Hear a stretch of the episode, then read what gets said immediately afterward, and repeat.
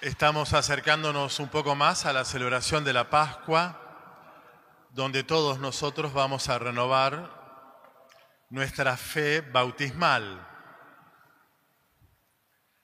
¿Necesitamos renovarla? Yo sí. Seguramente ustedes también dirían lo mismo. Porque la fe es vida, es vida de fe. Y la vida nunca funciona sin actualizarla, renovarla, cuidarla, actualizarla. La vida no funciona por inercia. La vida funciona solo con amor. Una pareja de 40 años de casados, por poner una cifra,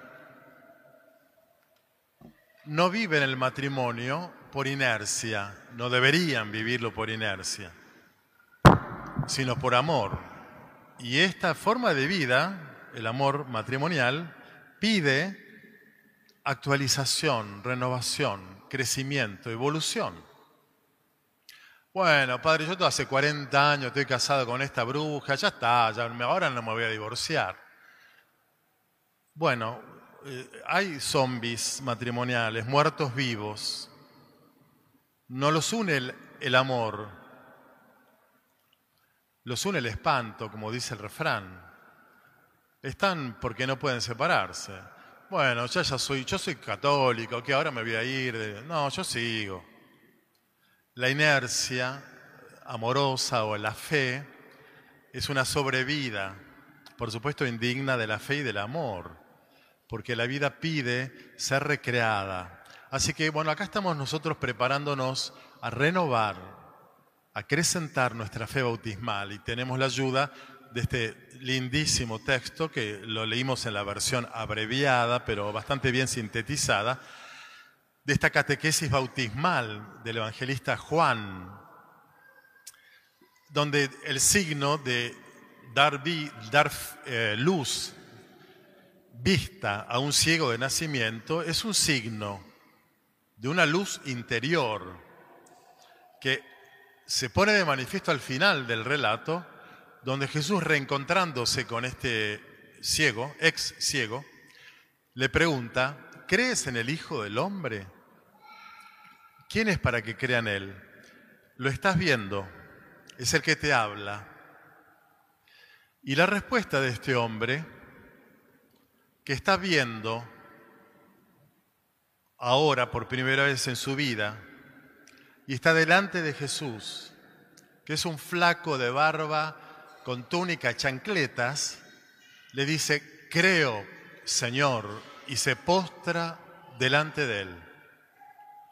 Este hombre ya no solamente ve ocularmente, sino que ve interiormente. Está viendo en este hombre Jesús a alguien divino, Kyrios, Señor, creo, y se postra en actitud de adoración.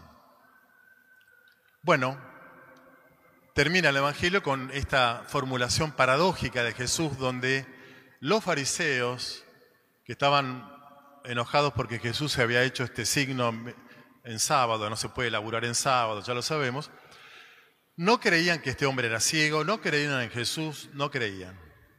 Por eso Jesús termina diciendo, he venido para un juicio, para que los que los ciegos vean este hombre tenido como pecador, ciego, termina creyendo, y los que dicen ver queden ciegos. Los fariseos son los que creen, son creyentes practicantes de la fe. Sin embargo, esos creyentes no creen. Paradoja. Bueno, charlemos un poco sobre la incredulidad de los creyentes católicos. Paradoja. Voy a hablar de la incredulidad de los creyentes, no de los que no creen. La incredulidad de los creyentes.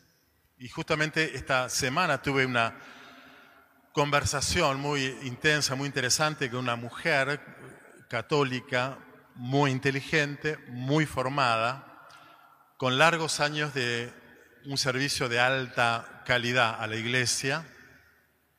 Nos juntamos para charlar unos temas y salió eh, justamente sacado por ella este tema. Me decía, Checo, no creas que todos los católicos tienen fe. Hay muchos católicos que ya no creen lo que la iglesia profesa y enseña, no solamente respecto de la moral personal o social, sino en verdades muy profundas. No todos los creyentes creen y han abandonado la fe en la resurrección de la carne, en la vida eterna, y ahí andan transitando la reencarnación y alguna zaraza espiritual y demás. Y muchas de las realidades de la fe eh, ya no son asumidas. Bueno, le dije yo, a lo mejor tiene mucho que ver con el descrédito de la iglesia, como no le creen a la iglesia esto que han dejado de creer. Le cité una estadística que también esta semana que pasó en un programa político transmitieron el descrédito de la gente en las em, instituciones de autoridad, el gobierno, poder ejecutivo, legislativo, judicial pero también los sindicatos, las Fuerzas Armadas, eh, los, eh, los gremios, la iglesia también, todos con menos, de menor a mayor, con más, eh, de menor a mayor, con más descrédito. La iglesia con un 59% de descrédito, no le crean. Sí, me dice ella, pero no es solo eso es que hay una apostasía, hay una, eh, un abandono de la fe. Y cuando la conversación siguió, yo me conecté con el misterio de la fe. Vieron que cuando consagramos el pan y el vino, yo me levanto y les digo, este es el misterio de la fe. Y bueno, desde antes de la pandemia, pero después también de la pandemia y, y en la post, mucha gente ya no recuperó su presencia para celebrar el misterio de la fe, del amor de Dios presente en el sacramento de la Eucaristía. Y entonces muchos han sentido desgano eh, por la, digamos, la incidencia de un montón de factores. Pero precisamente muchos de ellos empezaron a seguir las misas más cómodamente, con aire acondicionado, en el sofá, en el sillón de casa, en YouTube. Todo bien con los que están siguiendo la celebración. ¿eh? Todo bien, pero a ustedes y a nosotros quiero hacerlos pensar un poquito. Y muchas de las personas que conozco empezaron a buscar en YouTube la, la misa que más les gusta, la homilía que más les, les agrada, a ver conceptualmente, eh, y ya,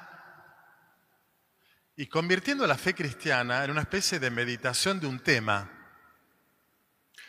Cuando es el encuentro con el resucitado presente en el misterio de la fe, un pedacito de pan donde todos somos invitados, como Jesús lo, desafía al cieguito, a decir, ¿crees en el Hijo del Hombre?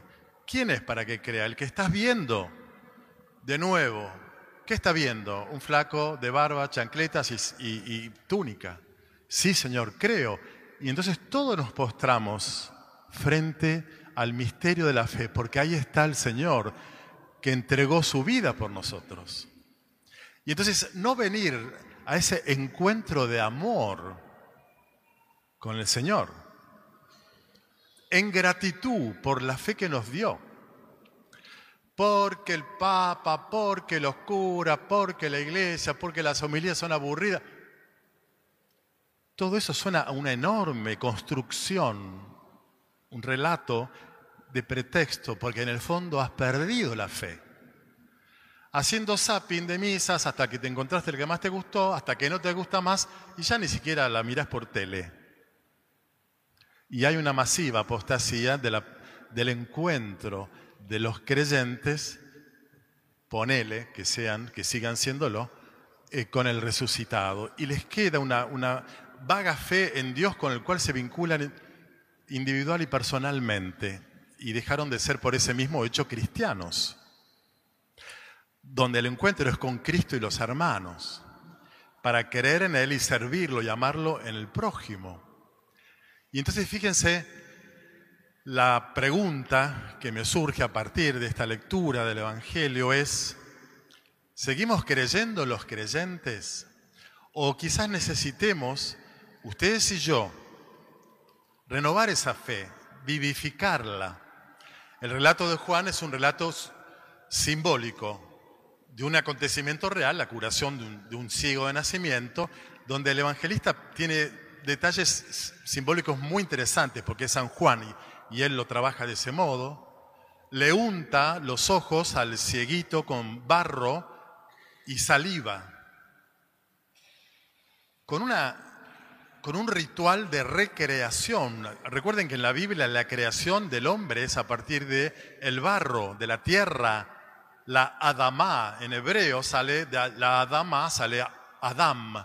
Adam es literalmente terráqueo, terrícola, de la tierra sopla sobre ese muñeco de tierra Dios, su, espíritu, y resulta un hombre, un ser viviente. Jesús, de su intimidad, de su interioridad, la saliva, arma con ese barro un ungüento y le dice, anda a lavarte a la piscina de Siloé, que significa enviado. Lavate, lavate, lavado, me lavé y veo, me lavé y veo. El lavado es el lavado bautismal. ¿Qué poder tiene el agua de devolver la vista a un ciego? El enviado, si lo es, el enviado es Jesús. En el Evangelio de San Juan es el título que más represente a Jesús. Él es el enviado del Padre. En griego, apóstol. Por tanto, los doce apóstoles en el Evangelio de Juan se llaman discípulos, no apóstoles, porque el único apóstol, el único enviado del Padre es Jesús. Anda a lavarte al enviado. O sea, te vas a sanar, te vas a liberar, vas a poder ver por mí. Y entonces el rito, acompañado de la palabra, la pregunta, ¿no? ¿Crees? ¿Quién es? Para que crea el que estás viendo. Sí, Señor, creo. Todos necesitamos entonces renovar en esta Pascua nuestra fe y escuchar la pregunta de Jesús, que también a nosotros nos pide, eh, nos pregunta si creemos o no en Él. Y esta misma semana con otra mujer, fíjense, yo le cité la charla con esta mujer, bueno, tuve otra conversación por chat con una feligresa de esta parroquia, que me manda un texto de un filósofo que ella sigue mucho y yo también, por eso intercambiamos cada tanto textos, donde este filósofo dice, la crisis actual de la religión no puede atribuirse simplemente al hecho de que hayamos perdido toda fe en Dios o que nos hayamos vuelto desconfiados con respecto a determinados dogmas. En un plano más profundo, esta crisis apunta a que estamos perdiendo cada vez más la capacidad contemplativa, la creciente obligación de producir y comunicar dificulta la pausa contemplativa. La religión presupone una atención particular. Malebranche describe la atención como la plegaria natural del alma. Hoy, sigue diciendo este hombre, el alma ya no ora más. Hoy el alma se produce debido a su hiperactividad se le puede atribuir la responsabilidad por la pérdida de la experiencia religiosa. La crisis de la religión es una crisis de atención.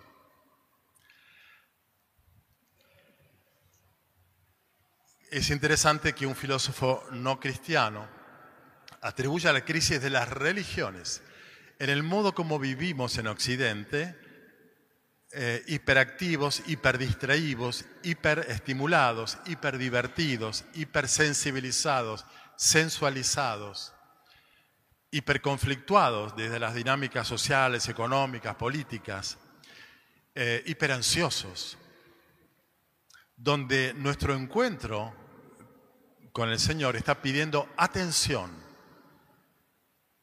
que a todos nos cuesta, aún los que venimos a la Eucaristía, estar en una actitud contemplativa, porque finalmente de lo que se trata es de mirar y ver en lo que miro más allá de lo que miro. La fe. Y entonces la visión que recupera este ciego es una visión muy profunda, es la, mirada contemplativa. Por eso es que eh, la culpa principal probablemente del abandono religioso en algún punto parcialmente tenga que ver con un flojo testimonio de la iglesia o un atraso en alguna de sus prácticas pastorales, pónganle, pero preguntémonos si ese 59% de opinión negativa respecto de la iglesia, además de hablar mal de la iglesia, no está hablando mal también de la sociedad y del estado de la sociedad, entre la cual nos incluimos absolutamente todos.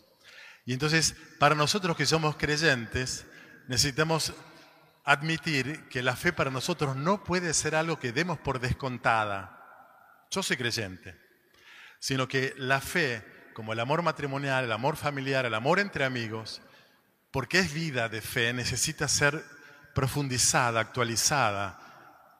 Y esto es lo que nos propone la Iglesia a los creyentes, que siempre estaremos en el riesgo de la increencia. Bueno, pidamos al Señor que en la próxima Pascua, sobre todo en la vigilia de Pascua, donde se encenderá el cirio, todo con las velitas, seremos rociados con el agua bautismal y profesaremos de un modo muy solemne la fe de la iglesia, que todo eso sea un rito sincero, un rito semejante al que pasó de las tinieblas a la luz a este ciego que también nosotros nos consideremos que muchas veces nuestra vida, tan hiperestimulada por tantas cosas que nos vienen de afuera y por nuestra propia herida y fragilidad, nuestra fe a veces es una llamita que se apaga. Bueno, la, la muestra de que se apaga esa llamita de la fe es la baja intensidad de nuestro amor a Dios y al prójimo. No hay modo de vivir la fe desenamorado.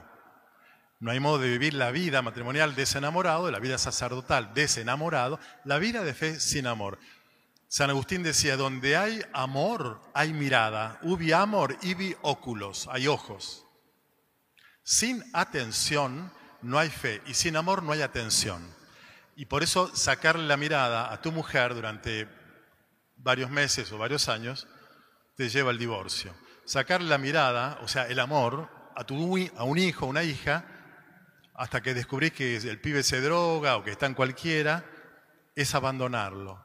Para los curas, dejar de atender y entender a sus fieles es abandonarlos.